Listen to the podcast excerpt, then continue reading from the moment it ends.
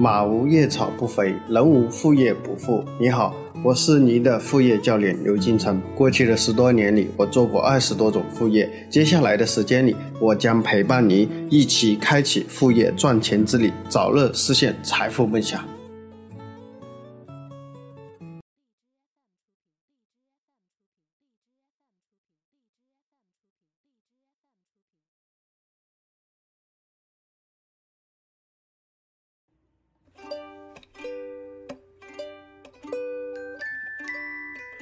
大家好，今天我们给大家分享的主题是：农村姑娘靠微信卖脐橙，半年后开宝马。首先，我们来看第一部分案例故事。子林，一个农三代，高中没有毕业，当时因为受电视剧《北京青年》的影响，想走出说服自己的那个圈子，重走青春路。和三个同学计划下来，就开始走。第一站是广州，第二站是深圳，第三站是昆明，接下来是大理、丽江、香格里拉、四川，一共规划了二十多个站。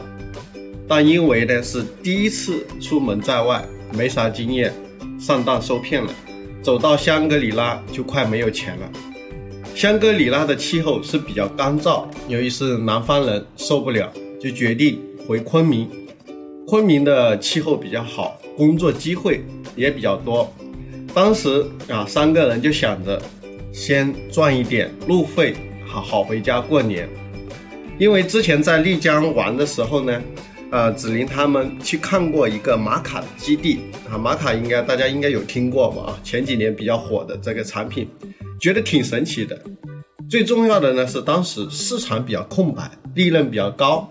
于是他们就在昆明成立了自己的生物技术公司，摸索着做玛卡。由于当时整个市场竞争不激烈，子林靠他的努力加上运气赚到了人生的第一桶金。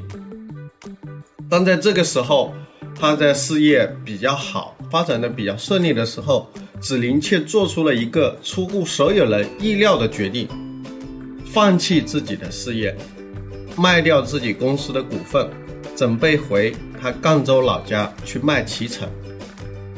子林说：“啊，可能是恋家吧。”那呢，他后面跟我们讲一下他的四个理由。第一呢，就是他奶奶已经九十多岁，身体不怎么好，他想多陪陪她。因为小的时候父母外出打工，所以呢是留守儿童，从小到大都是奶奶带大的，所以对奶奶的感情啊特别的深，所以想回去照顾她，这是他第一个理由。第二个理由呢，就是他的哥哥大学已经毕业，他的任务完成了，变成了自由身，没有什么压力。啊，为什么这样去说啊？就是啊，我们当地啊，我跟子林也是老乡，是赣州的老乡。我们当地有这样的习俗：如果女儿没有出嫁的话，那么她在外面工作，她每个月是需要按一定的比例把自己的工资邮寄给他的父母的。但是呢，呃，他哥考上大学的时候，他父母已经回家在种脐橙，没有固定的收入。那呢，子林要负责的是什么呢？就负责哥哥上大学的生活费和学费，而，是由他去出。那呢，现在他哥哥已经大学毕业了，意味着他就不需要向哥哥支付学费啊和生活费这笔费用，所以呢，他就相对财务方面会自由一点。第三呢，就是他父母回家种脐橙，今年呢是丰收的年，这正好也是他想回去帮父母把脐橙卖出去。第四呢。呃，作为我们赣南人，他想让更多的人吃到正宗、放心、优质的赣南脐橙，把我们家乡好的东西分享出去。啊，他说这是他发自内心喜欢并且愿意去做的一件事情。紫林的脐橙用了一个月的时间，火遍整个互联网，一个月卖了十万多斤，一个月就卖了十万多斤。那当时他是怎么样去做的呢？他主要用了两个方法。第一呢，他是通过在鬼脚七的公众号发布了他的故事。如果有做过电商的、做过淘宝的很多人应该有知道鬼脚七啊这号人物啊，是阿里巴巴啊阿里里面做淘宝搜索的啊，就是阿里的内部员工，原来是做阿里搜索这一块的，就淘宝搜索这一块。那呢，很多做电商的人应该都有关注他的公众号，所以粉丝量是非常大的。那呢，大家如果啊想去找这篇文章，应该在鬼脚七的公众号里面应该还有这篇文章，就当年他发的这篇文章，讲了他的这个故事。很多人是因为看了这个故事啊，直接去找子林买他的七成。那第二种方法是什么呢？他找了一大批在互联网行业有一定影响力的意见领袖，干嘛呢？免费。送他七成啊，比如说你有呃五千多个微信好友，你在行内有一定的知名度，我送你一箱。各位啊，如果是你啊，如果是你，你收到了啊，只能免费送你一箱七成，你会不会什么帮他宣传一下？你就会在朋友圈啊去发布一些信息，推荐他，那这样就会有什么更多的人加他微信买他的七成啊。那同样啊，我也是收到了他的七成。我有两个满号的微信号，将近一万好友，一个微信号四千九百多，那平均两个加起来就将近一万多这个微信好友。那最重要的是，我的微信好友大部分是我的学生，所以他们对我的信任度非常高。而且呢，紫菱的产品确实是好，OK，所以他送了我，我也不好意思，我肯定要什么帮他推荐。那就这样呢，就引起了这样一个裂变，引起裂变，越来越多的人去加他。但最重要的其实还是说呢，紫菱做这个脐橙的这个初心，它是用最好的品质、口碑、服务体验去做，让更多的人吃到安全放心的脐橙。因为水果这个东西好吃的话，就会介绍朋友来买。有些客户哎买来觉得真的是很好，成为了他的分销商啊，就是代理商。哎，我可不可以代理你的？我卖给我身边的朋友，那就成为一个赚钱的项目了，是吧？所以好吃不贵，客户就会主动分享跟介绍更多的朋友来，那这个生意就什么越做越大，越做越大。子林说，对这种水果电商来说，最重要的现在，比如说物流，现在已经是比较成熟了，最大的挑战其实就是口感，就好不好吃。因为水果这种东西受地域、环境、季节、养分等因素的影响比较大。不可能像这个流水线上的产品啊，比如工厂里生产产品，它都是可以标准化的，都是质量都可以标准化。但是水果不一样，比如说同一棵树，同样一棵树，它的果实其实也是不同的。打比方说，脐橙，它一棵树上面中间向阳的地方啊，就是朝太阳的这一边，和它顶部吸收阳光照射比较多的地方。它产的这个脐橙就是最甜的，那有些背阴的，它没有阳光照射少，它的甜度就不够高。大家也知道，为什么新疆的水果很甜，哈密瓜等等比较甜，就是因为什么？他们的太阳日照时间比较长。所以呢，这个时候它就是为了保证这个脐橙的口感，他子林的父母帮他成立了专业的采摘挑选团队啊，采摘和挑选要筛出好的果子来。他对产品就是觉得是做的特别好，他们每个人自己家都有种脐橙，从脐橙的种植、开花到结果都非常有经验，所以采摘的时候根据这个脐橙的外形，比如个多大啊，它有专门的这个标啊，这个有要超过多少厘米，成熟的程度定于位置，精心的去挑选好的脐橙，那呢用了半年的这个时间。啊，这个子林好，通过卖脐橙，啊，买了他人生的第一辆宝马啊，第一辆宝马。那呢，整个故事跟大家说啊，是真实的。如果大家真的要买脐橙啊，到时候脐橙上市以后，一般是下半年啊，上市以后，如果你们想买脐橙，我也可以推荐给大家啊，也是我的一个老乡，而且呢，真的是产品非常好，我觉得。如果一个产品足够好，你可以放心大胆的向身边的朋友推荐。你不可能说一个不好的东西推荐给你朋友，是吧？到时候哎，你朋友就要吃了不好吃，那可能就会怪别人。那因为是我吃过，我也买过他的产品，我向我很多身边的朋友推荐了他的产品，都是反应非常好。OK，那那这个呢是关于紫菱的这个故事。那第二我们要讲的就是。如果你们自己家乡有什么一些水果或者一些其他的特产，你们想去做这个副业，它操作的这个步骤是怎么样的。OK，那呢，第一呢，大家就要选择本地优势的特产。那这里面要注意几个点，就什么呢？核算成本跟供应链。什么叫成本跟供应链呢？啊，打一个比方，大家就明白了啊。之前我们有一个学员是广西的，大家知道广西有个特产叫做百香果啊，我们广东这边很多人吃啊，这个百香果。那在这个百香果这个东西之前，我们有学员家自己家里种了很多，他是他是找我，他说刘老师，我这个能不能去做微信里面做这个分销？我说呢，机会不大。我说为什么呢？他说为什么？我说呢，我去到我们楼下的那个超市，啊，他们的价格是九块九一斤啊，好像应该有五六个吧。我说你这样一个你才赚多少钱？我说你比起他们你没有优势，为什么跟大家说呢？他们是走的传统的线下的渠道，就是拿货一级级再拿过来。但是如果我们在这个网络上去卖，我们一般都是需要发顺丰快递的，你快递成本很高的。接下来，如果你是分销的话，你要考虑到人家做你的代理有没有利润，是吧？那你比如说你人家卖一斤才十块钱，那最多也就十块钱，是吧？如果十块钱的话，你怎么分？你还要快递费，你要成本费，是吧？所以大家并不是所有的特产都适合去做。大家可以发现，为什么我们全国各地很多地方都有特产？为什么有些特产就在网上爆不了？其实很简单，成本、利润、成本。过高，这个成本不仅仅是产品成本，还有物流快递成本。那呢，还有是要什么呢？就是你还要算，人家要代理你的，肯定要有钱赚嘛，有没有利润分出去？那如果都这个都没有，所以大家就发现会很难做。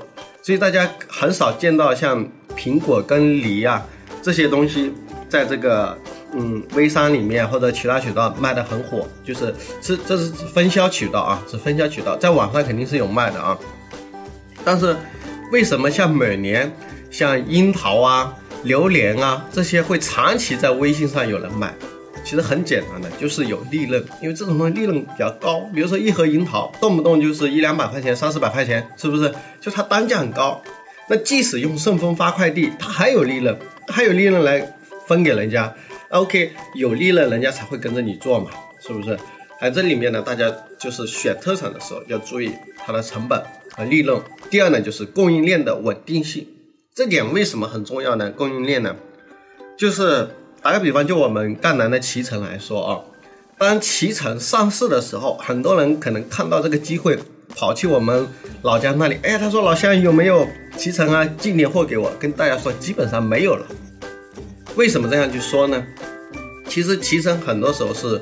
其实还是处于这种供求关系里面，说人家是不不愁卖的。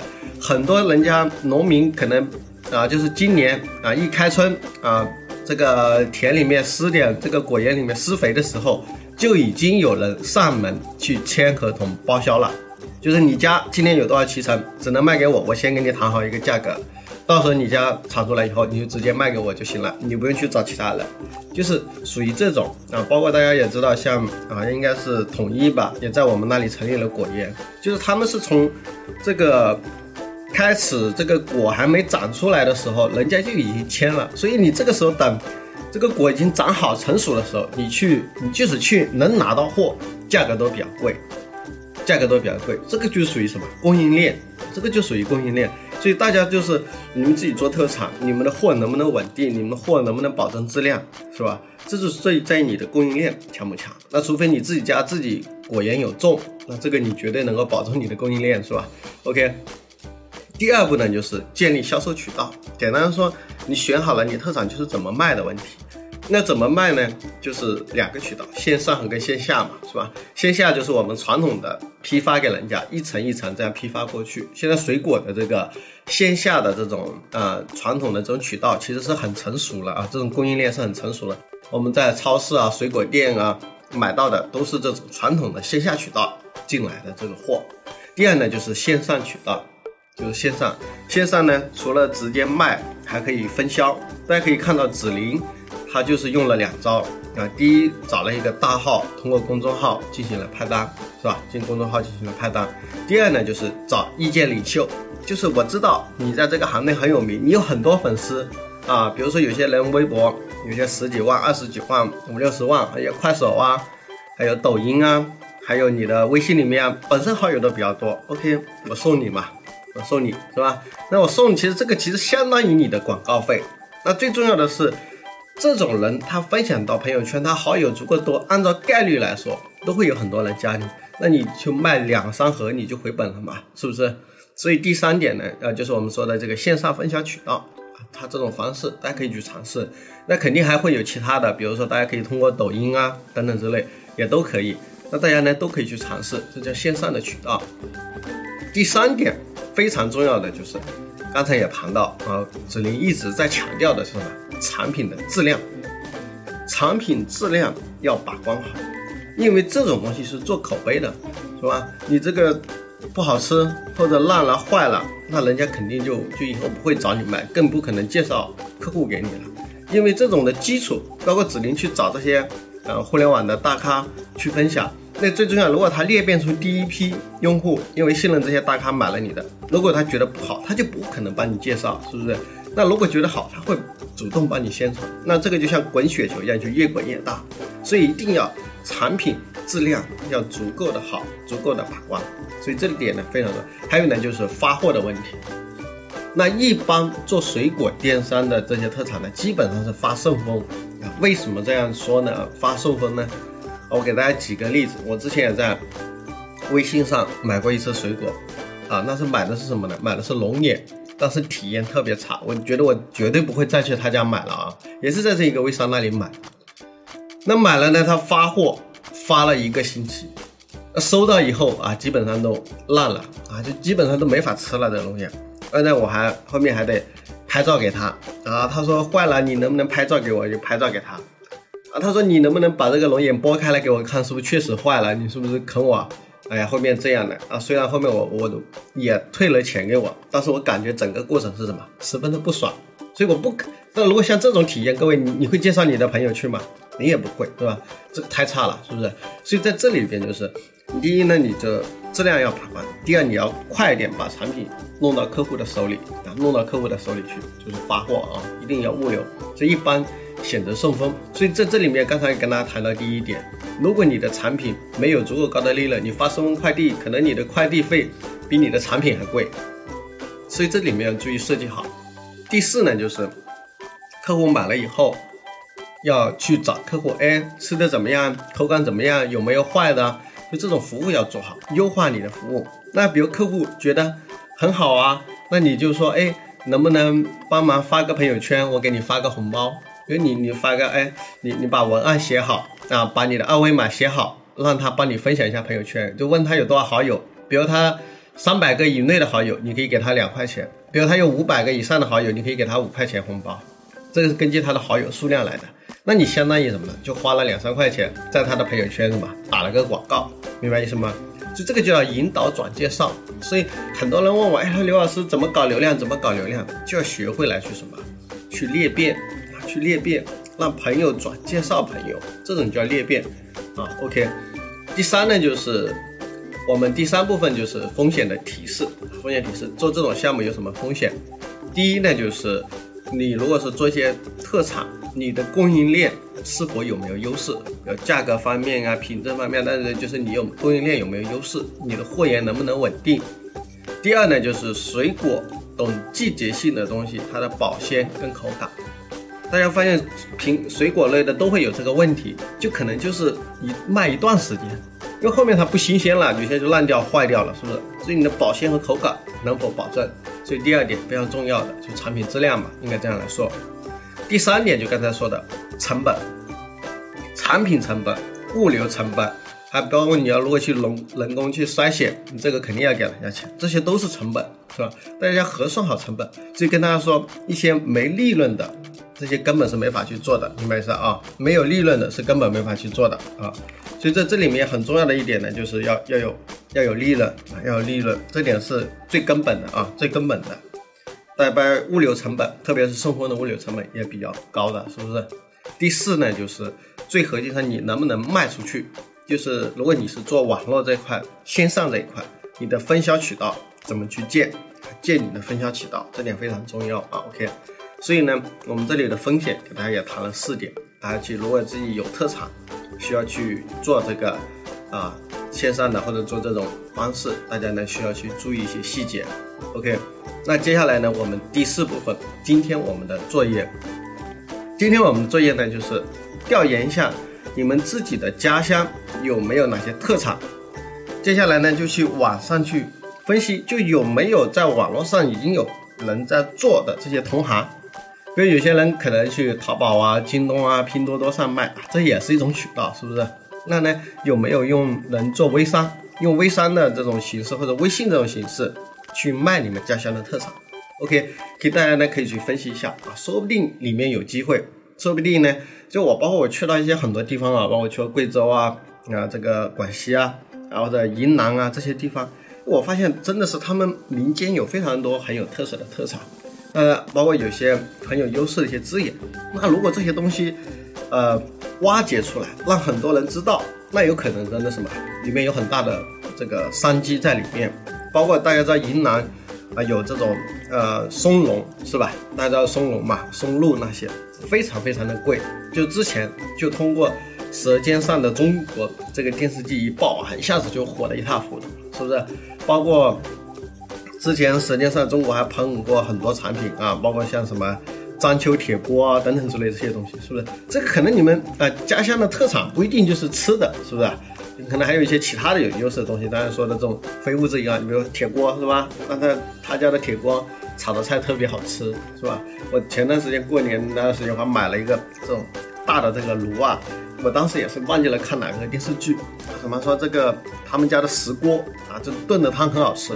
啊，我我买回来，好，但是发现呢，不知道是我不会用还是怎么样，其实是没什么感觉，哈 哈但是因为是看了某个东西去买的，所以如果去发现你们家乡有哪些东西，嗯，特别好的，你这个东西也有价值感的，大家可以想象看，这个东西能不能在网络上有新的一个机会啊，有新的一个机会。